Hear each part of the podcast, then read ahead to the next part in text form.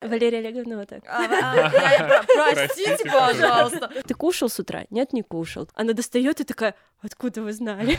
Я говорю, экстрасенс просто. Парень, задумайся. Мы выехали на природу, откуда у вас, блин, заключение вашего холтера, У меня или опухоль, или черви в голове. У нас хорошая бесплатная медицина.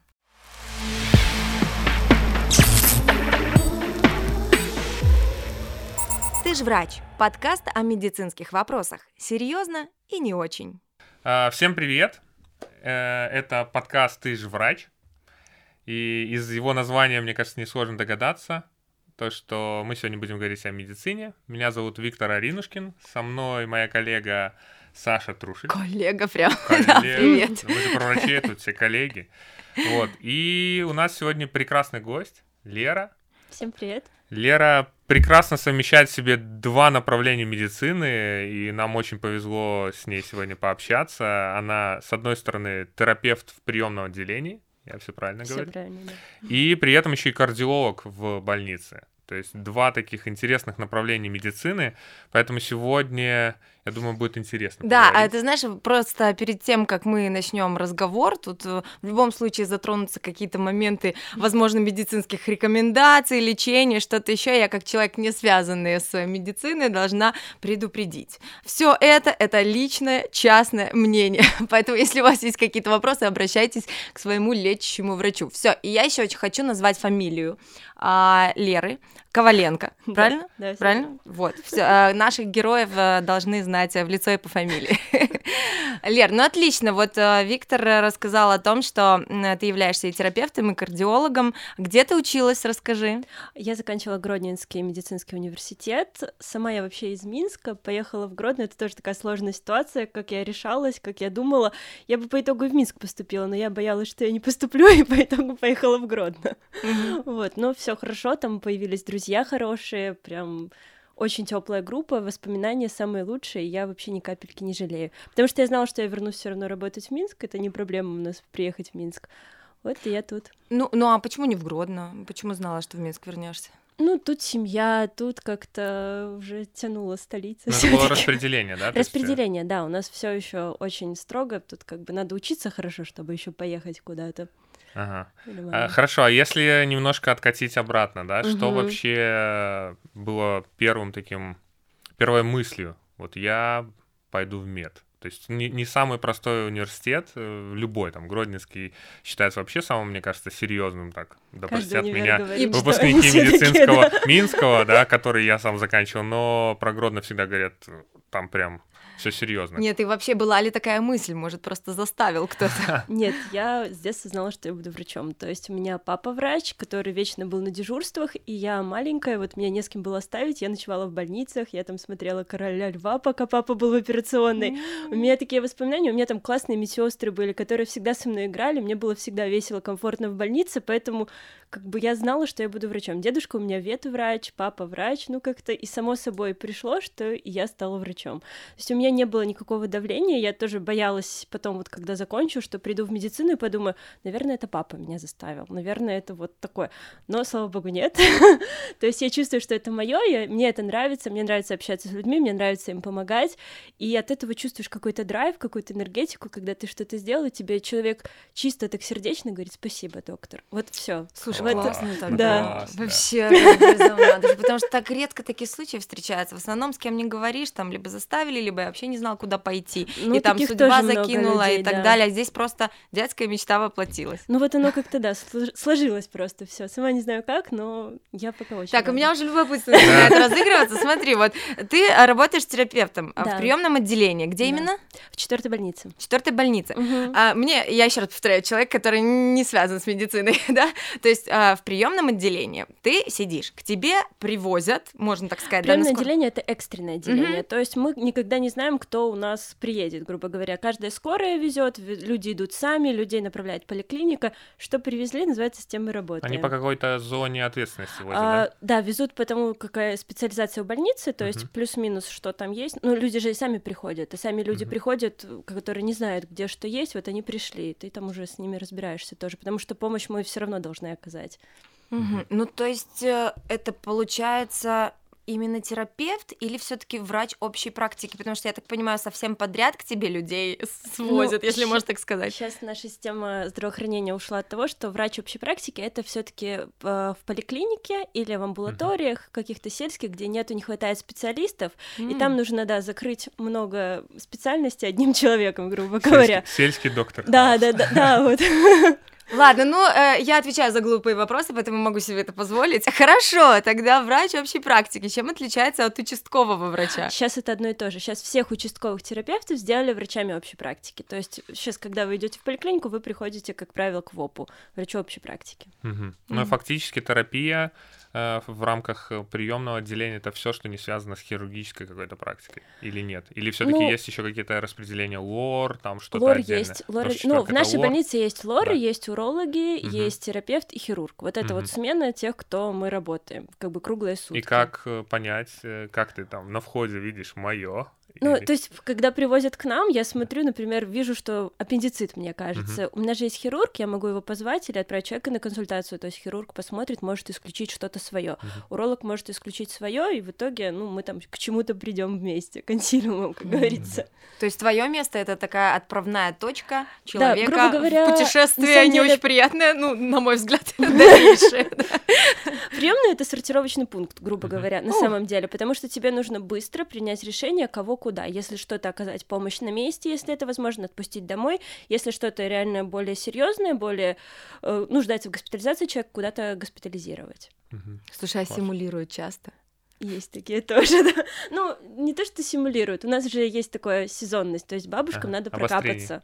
Вот это вот... Э... Не, бабушкам скучно стало да, дома. Да, то есть дачу мы там все сделали, картошку выкопали зима, надо полежать в больнице. Потом весной снова поехать на дачу, там, на грядки, например. И вот эти бабушки приходят, и вот, ну, у них все болит. Там, там нету такого... Да, да, да, там все. Сердце болит, болит. Нога болит, болит. Голова, конечно, так разрывается, доктор, я не могу. Вот мне надо подлечиться, надо прокапаться. И ты такой же понимаешь, что этой бабушке, ну, как бы, по сути, может, и все хорошо, но mm-hmm. и по анализам у тебя все хорошо, и по кардиограмме, и везде все хорошо, но ей очень плохо. Ну, то есть уже есть знакомые бабушки какие-то конкретные. Есть, такие, которые... Постоянные клиенты тоже у нас есть, да. Класс. Слушай, ты говорила по поводу папы, э, что он в операционных был. То есть, я так понимаю, он хирург. Хирург, да. Э, почему твой путь все-таки больше направлен на терапию?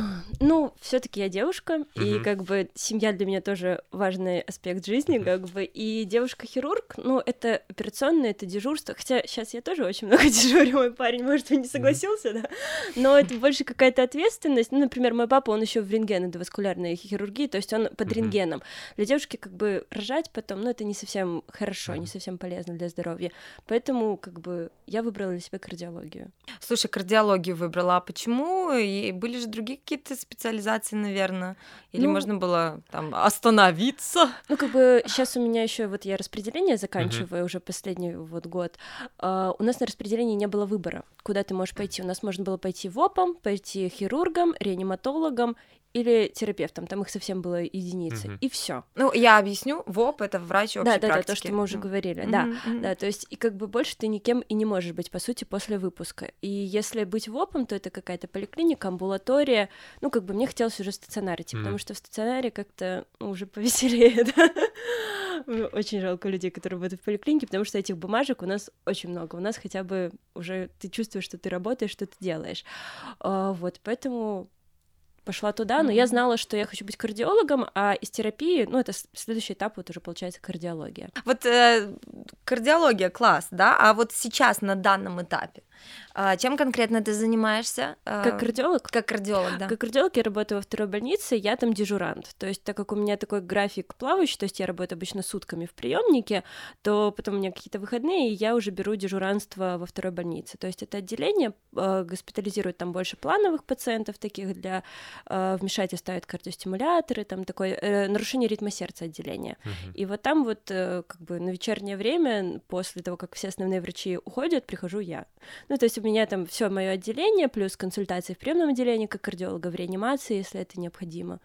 То есть ты больше контролируешь некий процесс, ты не э, госпитализируешь человека. Нет, там я уже в он отделении, там уже, госпитализирован. да, да, да, да. И не выписываешь его фактически. Или бывает такое, что ты выписываешь? Бывает на выходных, да. Мгм. Но Ну, большую часть ну, времени в ты как бы основном, да, закрываешь да, некий период Да, времени. да, да. А можно конкретный пример? Вот мне интересно. Вот ты пришла на работу, все ушли, ты ночью, да, дежуришь? С четырех. Ну, с четырех, допустим. Вот, э, и тут э, э, Лера Коваленко, да? Э. Здравствуйте. Валерия Олеговна, вот так. А, а, я- я про- Простите, Простите, пожалуйста. Валерия Олеговна, значит, э, вызываем. Вот, и Валерия Олеговна идет куда-то, и что делает? Ну, ну пример, можешь какой-нибудь привести? Ну вот недавно был, мне позвонил доктор с неврологии, говорит, у нас тут отек легких. Ну ты идешь, то есть смотришь, да, пациент задыхается, сидит, ты начинаешь говоришь, там, наберите то, то, то, вызываешь реанимацию параллельно. Ну мне повезло, я купировала еще до прихода реанимации, то есть все было хорошо, пациент. Ну потом там поставили ему еще лекарства, посмотрели, ну вот. Мгм. то То есть это тоже в рамках твоей... поч- Это Да. не реаниматолог решает, а больше кардиолог. Ну меня вызвали на консультацию, как бы. И параллельно ты закрыл вопрос. я Да, понял. да, да. Отлично. Слушай, я, наверное, вот очень глубоко копну, ну вот для меня как человека еще раз, да, со стороны. Вот э, ты говоришь э, отделение, где проблемы с сердцем, но отек легких. Я так, ну правильно ли я понимаю, что проблемы с сердцем они влияют на, ну другие различные все органы. Просто, э, например, некоторые мои знакомые, ну вот не знают об этом. Я Ага. сама недавно узнала о том, что оказывается сердце каким-то образом еще и с горлом связано. То есть проблемы с горлом, допустим, тоже как-то на сердце это может Ну, влиять. ну, это инфекция. Правильно я это, ну, все понимаю. Можешь так вкратце вот общую инфу рассказать, на что влияет сердце и что чаще всего Ну, Мне страдает? кажется, организм у нас весь целостный, и у нас все Мгм. структуры на что-то Ну, влияют. У нас всего. нету того, что сердце отдельно что-то делает Не одно. надо смеяться.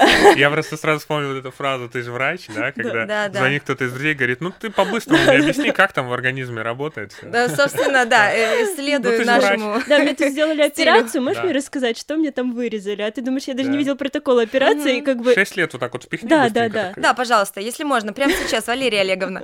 Начинаем с Я анатомии. записываю. Нормальной физиологии и закончим на анатомию пропустим. Ну, сердце, сосуды, они везде есть, во всем. То есть сердце — это главный орган, который качает кровь, сосуды, они по всему у организма у нас есть. Они как раз снабжают все. Поэтому, если какой-то проблем, то есть даже те же сосуды, если он лопнул э, в мозгу, у тебя будет инсульт. Если в сердце там что-то с сосудом, это инфаркт. Хотя, ну, те же сосуды, в принципе, но просто разные болезни. В ногах это тромбоз конечностей, там Мгм. даже иногда ноги ампутировать приходится. То есть все связано. Хорошо, давай Ага. по-другому зайдем к этому вопросу. Вот какие есть э, симптомы, самые популярные, самые распространенные у человека, когда Мгм. ему, скорее всего, нужно обращаться именно к кардиологу, а он такой, типа, ну, не, ну это не сердце, это вряд ли сердце. Я бы еще добавил, наверное, которые не стоит игнорировать. Ну да, Ага. да, да, вот. Ну, кардиология самое такое страшное, это, конечно, инфаркт миокарда, да, такое самое, ну, то, что знают, но часто, конечно, пропускают. То есть, если это боль в груди, и она...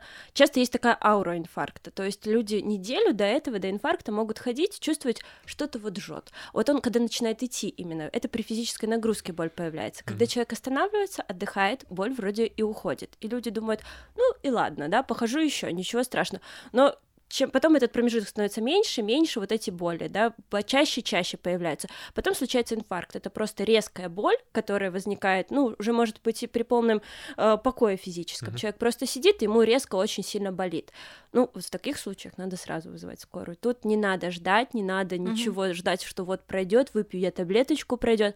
Пусть приедет скорая, пусть снимут кардиограмму хотя бы, пусть посмотрят на вас врачи, Мгм. вызывайте скорую. Не надо, потому что, ну, на самом деле, часто инфаркты пропускают, и потом приезжают к нам инфаркты уже не свежие, а тут у нас время. При инфаркте очень важно время, каждый час. Просто там уже миокард умирает, умирает. После суток уже, по сути, от миокарда там уже, ну, мы не спасем этот Понятно. участок. Мгм. А чем раньше мы вмешаемся, то есть если мы поставим стенд, если мы сделаем быструю операцию, вообще может быть полное восстановление сердца. Интересно, я понимаю, почему Лера, ты выбрала кардиологию. Ну хорошо, а я вот еще слышала, что сердцем там связано, ну, там, рука заболела, я не знаю, там Да, челюсть да, заболела, это, там это может нога. отдавать, боль может отдавать. Это то я есть блесну это- своими знаниями. Да, это давай, называется давай, зоны Захарина Геда, да, по-моему, когда отдает. Ну, оно может, да, то Да. есть э, чаще это все слева, то есть это в челюсть, это в руку, это в лопатку, вот это вот все, это вот что-то значит сердце, но именно слева и не при движении, то есть часто люди к нам приходят, которые вот вызвали так скоро, но говорят, вот я поднимаю руку вверх, мне заболело, не инфаркт. Когда ты вот это вот делаешь, ну, уже не инфаркт, это что-то или мышцы, или нервы там зажало. Вот я хотел спросить, как э, дифференцировать... Э, потому что часто как раз-таки бывает, где-то начал колоть, э, Мгм. невралгия какая-то, все, у меня инфаркт, особенно когда тебе 30 лет, э, после Особенно, когда пятницы. ты понервничал, да, до Да. этого. Вот этих очень часто у нас много пациентов. И таких. второе еще я слышал часто желудок, да, вот какая-то бо- боль в желудке, гастриты, какие-то тоже. и Н- Но это, это редкие, но состояния. есть такие тоже, да, есть такой абдоминальный вид э, инфаркта. да. Как здесь понять?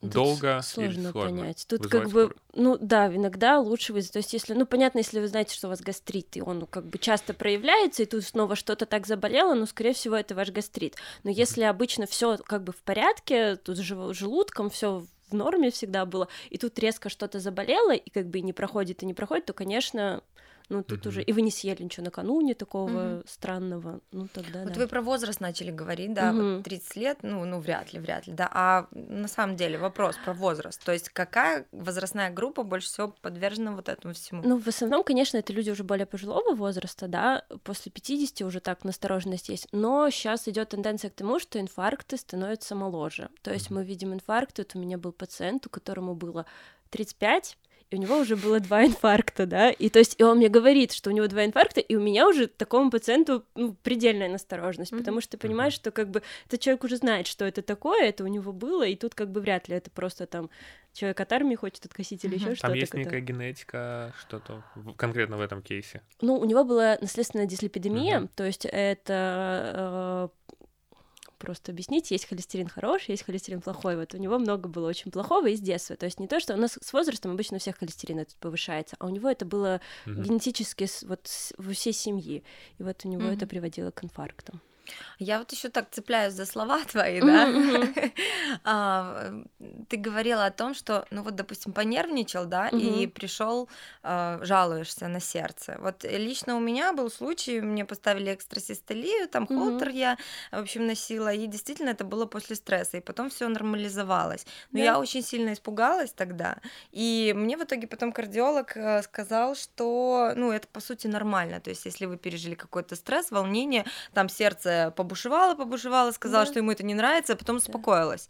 Ну, как, как на такое обращать внимание? Как Ну, это часто как такое... все болезни от нервов, кроме Ага. венерологических, тебе от удовольствия, да, вот, оно и получается. То есть у нас все могут органы что-то дать сбой, если мы понервничали, потому что стресс это что-то для организма инородное, он на это Мгм. реагирует. Могут быть экстрасисты, но экстрасисты в норме у всех есть. То есть тут э, мы на это, смотря сколько их, для этого носим холтер, для этого Мгм. мы считаем, сколько их было за сутки, и уже решаем, надо с ними что-то делать или нет. Если это одна-две, что-то там не так, ну и ничего страшного. Слушай, ну а много в кардиологии пациентов, у которых, ну, просто там немножечко, да, они, как это так сказать, да? Вот Таких много у меня в приемнике. Потому что в кардиологии мы таких не госпитализируем. А можно поподробнее? На самом деле очень интересно. Вот ты очень много работаешь с людьми. Вот Ну да. кто туда приходит? Самые вот, знаешь, такие бесячие, как их назвать, да? Вот такие странные люди, которые прям, ох. Нет, ну очень много молодых, которые просто потеряли сознание. Вот, то есть они там к экзаменам готовились, еще что-то, вот в- Мгм. или в поезде ехали в метро, душно, Мгм. потеряли сознание. Все, их везут в скорую, там приезжают мамки, все типа ему ж плохо, он умирает, ты сидишь Мгм. Думаешь, ну, как бы ты кушал с утра? Нет, не кушал. Типа, что, Мгм. нервничал? Ну да, экзамен. То есть вот, вот это типичная очень ситуация, когда все, ну, мамкам ты же не докажешь. То есть там уже вот начинается, что все, тут умирает, да вы плохие врачи, да я жалобы на вас напишу, и вот это все, и ты такой, пишите. Потому что объяснять иногда просто бесполезно. Ну, есть бабки, которым давление. Вот у меня бабушка была, у нее, короче, был гипертонический криз. Она пришла ко мне сама. Я померила ей давление, говорю, ну да, бабушка, есть у вас давление. Давайте я вам дам таблеточку. Она такая, хорошо. Говорю, уколем укол. Она такая, хорошо. Я говорю, идите вот в тот кабинет, вам уколят. Она такая, хорошо, идет в тот кабинет, потом прибегает. А как вы мне будете колоть, если вы не мерили давление? Я говорю, стоп, только что вам померили. Она такая, да быть не может, уходит, типа, все. Приходит через 20 минут. Здравствуйте, доктор, я вот пришла, у меня высокое давление. Я понимаю, что она меня не помнит, что она была 20 минут. Она ко мне за этот день приходила 5 раз. Началось до того, что я дала таблетку с собой, положила она ее в кошелек, она приходит, говорит, а у меня нету дома таблеток. Я говорю, я вам 20 минут назад дала эту таблетку. Она такая, какую таблетку? Я говорю, открывайте сумку. Открывает, говорю, открывайте кошелек. Вот в этом кошельке, в этом кармане. Она достает и такая, откуда вы знали? Я говорю, Ах ты воровка, еще в мой кошелек залезла. Да, да, да, то есть вот так вот поводила рукой, типа все. Ну, вот это, конечно, такие тоже есть всякие. Ты говорила о том, что у тебя есть парень, Мгм. не то чтобы я. Проговорилась. Да, да. Проговорил. Сквозь Причем для парня плюс то, что Лера сначала сказала семья, а потом у меня есть парень, поэтому парень задумайся. Эм, Самый, наверное, важный вопрос. Мгм. Прекрасная профдеформация врача, она есть у всех. Вообще профдеформация профессии у всех происходит, но у врача это большое количество времени на дежурствах, на сутках и прочее. Как находишь баланс? Находишь ли его вообще? Может, парень смирился? Но в этом году очень тяжело с балансом. В этом году Может, он как-то... выдуманный. Да. Воображаемый друг. Он сейчас Поэтому он не против. Да, да, да. И на самом деле, особенно мы сейчас начали работать с ковидом этот год, наша четверка полностью закрылась на ковид, и как бы дежурств стало очень много, и как бы я работала почти там на 0,175, то есть в этой больнице еще плюс надо было кардиологам как минимум 0,25 взять ставки, то есть две ставки получалось. То есть в норме врач работает на ставку, это вот рабочий день у всех, это ставка. А у меня получалось больше за счет того, что это сутки, то есть у тебя сутки через сутки, потом ты придешь на 8 часов домой поспать, пойдешь в другую больницу, потом через сутки опять сутки, и двое выходных тебя опять нету. Ну, конечно, тяжеловато, да. Но он меня понимает, он меня поддерживает. За это... Он врач Нет, он не врач. из Он- другой сферы, да? Да, да, да. Поэтому он тоже сам много работает, и как бы мне кажется, что тут у нас какой-то есть баланс. Говорю, слава богу, живем вместе, так хоть видимся по ночам иногда. Два трудоголика, это страшно. Периодически к Лере в приемное отделение такое Да. приходит. Приходит ко мне что-то у меня. Как, увидеть э, девушку, да, записаться на прием, приемник? Это вот те Что-то болит. да, специфические пациенты. Да-да-да. Мой парень. Нет, там бабушки есть, которые... «А У меня такой внук хороший. Вы такая молодая, красивая. Давайте я вас познакомлю. Дайте мне свой номер, пожалуйста. Я вас познакомлю. Такой, спасибо, у меня есть уже молодой человек. Не Я, надо». собственно, так с ним и познакомилась. Да, было тут Там прошлая вас, Слава бабушка. богу, нет, слава богу, нет. Не, ну, а если не секрет, кем работает парень? Он ну, программист, ну, как бы менеджер. Я да. знал, я да, мог бы ставить на это Да? просто деньги, Да? да. П- Это очень почему? частое сочетание почему-то девушка-врач и парень-программист, наверное, потому что обе работы такие достаточно напряженные в наше время и такие... Ну и плюс, э, как это, каждый в своей сфере, наверное, потому что два врача это очень сложно. Я Ну, знаю такие сложно. случаи. Ну вот у меня папа всегда говорит, надо искать мужа врача. Типа вот Мгм. он будет тебя понимать, зато зато он будет тебя понимать. Ну думаешь, нет, не хватает подруги, которой я могу позвонить и там вот все, что накипело, мы с ней выплеснем друг другу, типа вот у меня такая-то бабка, у меня такая-то, типа все начальство надоело, тут проверки, все типа достало. А ты домой приходишь, у тебя как бы вот нету этого. То есть ты спокойно там сказал, да, ну, была за пару на работе. Он такой, ну, пойдем там, типа, в кафе сходим, куда-нибудь Мгм. развеемся, и как бы, и вообще об этом не будем говорить. И как-то это тоже помогает. Спасибо, парню Лер. Да. А папа, наверное, при маме твоей это говорит. Надо врача, надо врача. Супруга врача. Да, Мама, мама. мама не врач, если Да, что. я, я так и понял, поэтому он такой, надо врача. А, Класс. Лер, ты обратила внимание, да, у нас тут надпись Да, такая да, прекрасная на стене, ты же врач. А, вот как часто ты сама сталкиваешься с такой фразой, с таким обращением от друзей, от близких, от каких-то людей, Бывает. вот не на приеме. Бывает, Просто особенно вот компания какая-нибудь, вот вы встретились, да, просто познакомились. Ну, там вот разговор, кто кем работает, типа, я врач. О, ты ж врач? Вот у Что-то меня тут тут... у меня. Да, да, да. Вот у меня вот тут вот что-то вот было, посмотри-ка мои документы. И всегда находят. Ты думаешь, господи, мы выехали на природу, откуда у вас, блин, заключение вашего холдера, да? Типа, ну, в телефоне где-то, вот посмотри, пожалуйста. Ну, ты как бы И смотришь, ты говоришь, такая вроде не хотела так близко с людьми знакомиться, но знаешь уже о них все. да, или там УЗИ посмотришь, и все внутренности уже а знаешь, как какие. тебя зовут? Нет, это всегда на протоколе написано. Слушай, ну а вообще задают какие-нибудь ну, максимально глупые вопросы, от которых тебе прям либо смеяться хочется, ну, по типу тех, которые я сегодня задаю, короче, да. Нет, вопросы задают, но ты всегда списываешь это на то, что как бы люди без медицинского образования, они реально беспокоятся о своем здоровье. Это нормально переживать и задавать вопросы. Я, наоборот, всегда своим пациентам в конце, вот у меня не уходит, я говорю, у вас еще остались какие-нибудь вопросы? Потому что лучше они спросят у меня, чем они пойдут и загуглят там что-нибудь, и начитаются, и потом придут и скажут, все, я умираю. А ты говоришь, да нет, успокойся. Там одна стрелочка в анализе где-нибудь будет, ты им объяснишь про все стрелочки, что это ничего страшного, что вы сейчас пьете антибиотик, у вас может быть это повышено, потом через три месяца пересдадите, все будет хорошо. Ну, вот лучше объяснить лишний раз, потому что потом будет очень тяжело там. На консилиуме Google и Яндекс решили иначе, да? Да, да, вот так это есть. У меня тоже пришла одна женщина, говорит, «А, у меня или опухоль, или черви в голове. И ты такой, ну вот интересно, говорю, хорошо, как вы к этому ну, пришли? Что-то сто пудов есть, да, раз да, да, то есть, типа, вот мне надо сделать КТ головного мозга, потому что у меня или опухоль, или черви, и ты с ней уже начинаешь, типа, что у вас случилось? Вот я кошку взяла когда-то, вот она, наверное, с глистами, я пропила Мгм. таблетки, но мне кажется, они у меня все равно в голове есть, голова болит, или это опухоль, а еще я сдала кал на скрытую кровь, и ты думаешь, все, ладно, хватит, типа. Типа, Флэш-рояль. Да, да, да, все сделала. Я говорю, ну нет, ничего у вас нету, типа, живите спокойно, все хорошо. Мне кажется, мы как раз-таки логически подходим Мгм. э, к вопросам по кейсам, по интересным случаям. Э, и были, ну вот мы уже тут набрали э, то, что ты была экстрасенсом, э, Классная история. женщина, у которой либо опухоль, либо черви. Были ли э, какие-то, Мужчины неадекватные на приеме, возможно, не женщины. возможно, Это все бывает же раз. То есть у меня был какой-то пациент, который... Ну, у нас еще очень большая специфика приемное отделение — это алкаши. К нам везут алкашей. Вот это тяжело, конечно. Сочувствуем, но- Валерия Олеговна. Да, да, но это было, конечно... Вот у меня недавно был пациент, он выпил бутылку водки и выпил две таблетки Сонекса. алкоголь это плохо. Алкоголь это очень плохо, особенно с тем мужчиной, и его как бы в таком состоянии вообще никакущем привезли к нам. Мне звонит доктор, подойдите срочно, потому что что-то с ним совсем нехорошо. Он без сознания. Прихожу к нему, вроде, ну, реально не реагирует ни на что, я ему уже там и уши кручу, все болевые пробы, ничего, то есть не реагирует. Думаю, уже все, капец, типа, надо реанимацию срочно звать, думаю, мало ли что. Потом проходит пару секунд, он так раз включился и начинает бежать куда-то. То есть, где я? Что со мной? Что случилось? Мне надо убегать. Я говорю, стой, два милиционера стоят и его держат еще при этом, потому что он такой достаточно буйный.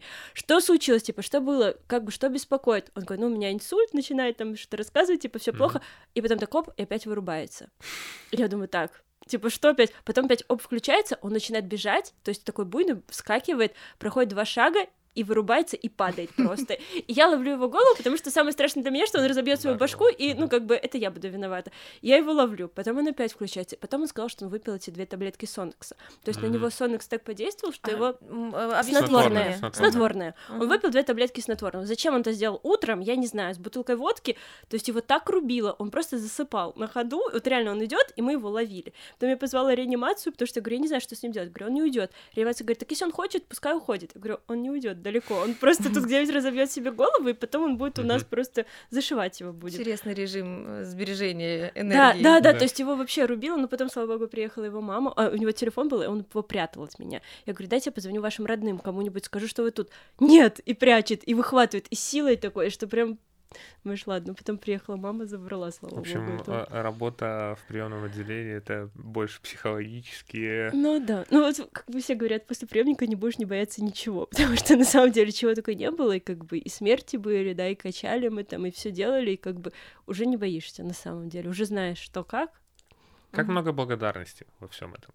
Вот в этом море пациентов. В чем Э, вообще находишь ресурс для себя? Вот да, вот в какой-то благодарности на самом деле нахожу. Я, наверное, помню вот каждого в лицо, с кем вот я реально в кого вкладываешь, кому рассказываешь. Ну, я стараюсь рассказать, тем более я вижу, если человек заинтересован, как бы у меня есть на это ресурс, я еще как бы не такой закостенелый врач, которому уже плевать на все. Мне нравится, я ему рассказываю, то есть я говорю, вот американские рекомендации, европейские рекомендации, у нас вот так, давайте вот так, вот такую таблетку, такую. Мы с ними все поговорим, и вот когда они реально скажут, а я не знала, что у нас врачи молодые такие умные. Вот спасибо вам большое. И вот вот как-то вот за это начинает Мгм. такое, типа, ну вот спасибо вам огромное. То есть они там еще иногда пытаются деньги какие-то впихивать, ты говоришь, нет, спасибо, не надо, то есть мне вот этого уже мне хватило. И вот на этом держишься, когда они бывают там раз в два месяца, вот такой реально, который ты, пон- вот которому кажется, что вот он тебя понял. Вот это вот самое главное, чтобы... Потому что часто говоришь бабушке, надо пить таблетки каждый день от давления, обязательно, что давление не пьется таблетки только когда оно высокое, когда ты увидел на томометре, что они каждый день, чтобы ничего не было. А да, да, да, да, да, через два месяца приезжает она же, например, к тебе же, ты смотришь осмотр, что ты все это рассказывал и помнишь эту бабку. Она говорит, а мне никто не рассказывал. И ты говоришь, блин, да я сама вам рассказывала час, вот это все. А Лера опять И в говорит, кошельке у вас «У там... вас там таблетка». Да, да, да, то есть, ну, бабка вообще бесполезно что-то было, ну, ну, то есть вот такие вот, ну, после этого, конечно, так как-то и не хочется рассказывать, я думаю, что зачем я силы свои трачу, зачем я вот в это вкладываю, если как бы результата никакого и нет. Слушай, может быть, в этом и вся проблема, да? Вот есть люди, которые говорят, что вот бесплатная медицина, врачи ничего не рассказывают, вообще пофиг, вот, Да. Мы на- на тебя, да. Вот, а, а вот платная, да, вот мы туда приходим, и там так нам все рассказывают, и все круто. Может быть, просто благодаря таким бабкам, которые все забывают, врач уже понимает, что ему нет смысла. Нет, ну пытаешься. Просто на самом деле главное, чтобы люди понимали, что они сами ответственны за свое здоровье, что никакой врач их ничего не спасет, ничего не сделает. То есть пока ты сам не начнешь вести нормальный образ жизни, пока ты сам не будешь принимать таблетки правильно, каждый день, каждый день работать над этим, ничего не будет. К врачу ты приходишь раз там в год, полгода, на каких-то там 15 минут, если это Мгм. поликлиника. Что это сделает? Ну ничего не сделает. Вот я в- конце как раз-таки, наверное, это мой такой последний вопрос. Эм, Что, как часто надо контроль? С какого периода вот надо уже понять, что мне надо обращаться к врачу не, не с проблемой, когда, как мы уже проговорили про инфаркт, но вот по, по твоему там взгляду на это. Надо ли раз в год Ну, чекап? Конечно, желательно. То есть, потому что иногда и у молодых вот на проверках, на каких-то таких находят такие случаи, которые, да, там или оперируется что-то, или делается, это быстро удаляется в молодом возрасте. И не прогрессирует, и не запускается, да, потом, чтобы уже, когда сделать ничего нельзя. Вот. Все важно предотвратить. То есть, важна профилактика, то есть женщинам, мужчинам там после 40 обязательно вообще каждый год смотреть и гинеколог, и ПСА сдавать у уролога, и глазное давление мерить у окулиста. То есть это все на самом деле важно, потому что никогда не знаешь, как оно потом вылезет и что у тебя вылезет. Лера, у нас хорошая бесплатная медицина. Ох, какой вопрос. Как бы, ну, медицина это врачи, это люди. То есть, когда человек э, ты приходишь и понимаешь, что человек хороший, есть хорошие специалисты, есть плохие специалисты, везде есть. Как бы и в платной медицине есть Мгм. плохие специалисты и хорошие специалисты. И тут сказать, хорошая ли у нас медицина, у нас много косяков в медицине, у нас много чего недоработано, недоделано. Врачам тяжело, врачи выгорают, это да. У меня вот с подругой разговаривали недавно, и у нее я поняла, насколько она выгорела на своем участке, работая в городе в одном. То есть, насколько ей уже тяжело, она говорит, я вот всегда старалась, людям рассказывала, и все. Говорит, когда их заходит одновременно 10 человек, и все на тебя орут, ты мне должна справку, ты мне должна анализ, ты мне должна еще что-то. Говорит, ты просто уже встаешь, говоришь, вышли все отсюда. Потому что, говорит, сил уже на это нету. Как бы вот это страшно, вот этого я боюсь, искренне боюсь, чтобы вот не выгореть, чтобы тебе не стало уже плевать на них. Потому что, кажется, когда вот это настанет, тогда В общем, мне кажется, да. это мы подходим к такому философскому вопросу о том, что надо порекомендовать всем э, врачам, которые только начинают свой путь, которые нас будут слушать или смотреть.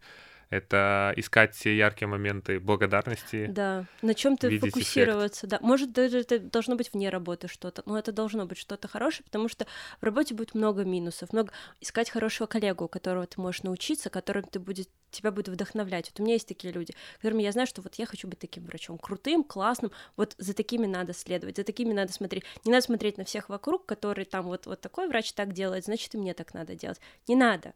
Надо читать, надо смотреть, потому что сейчас в доступе можно всю литературу найти, в принципе, это не проблема.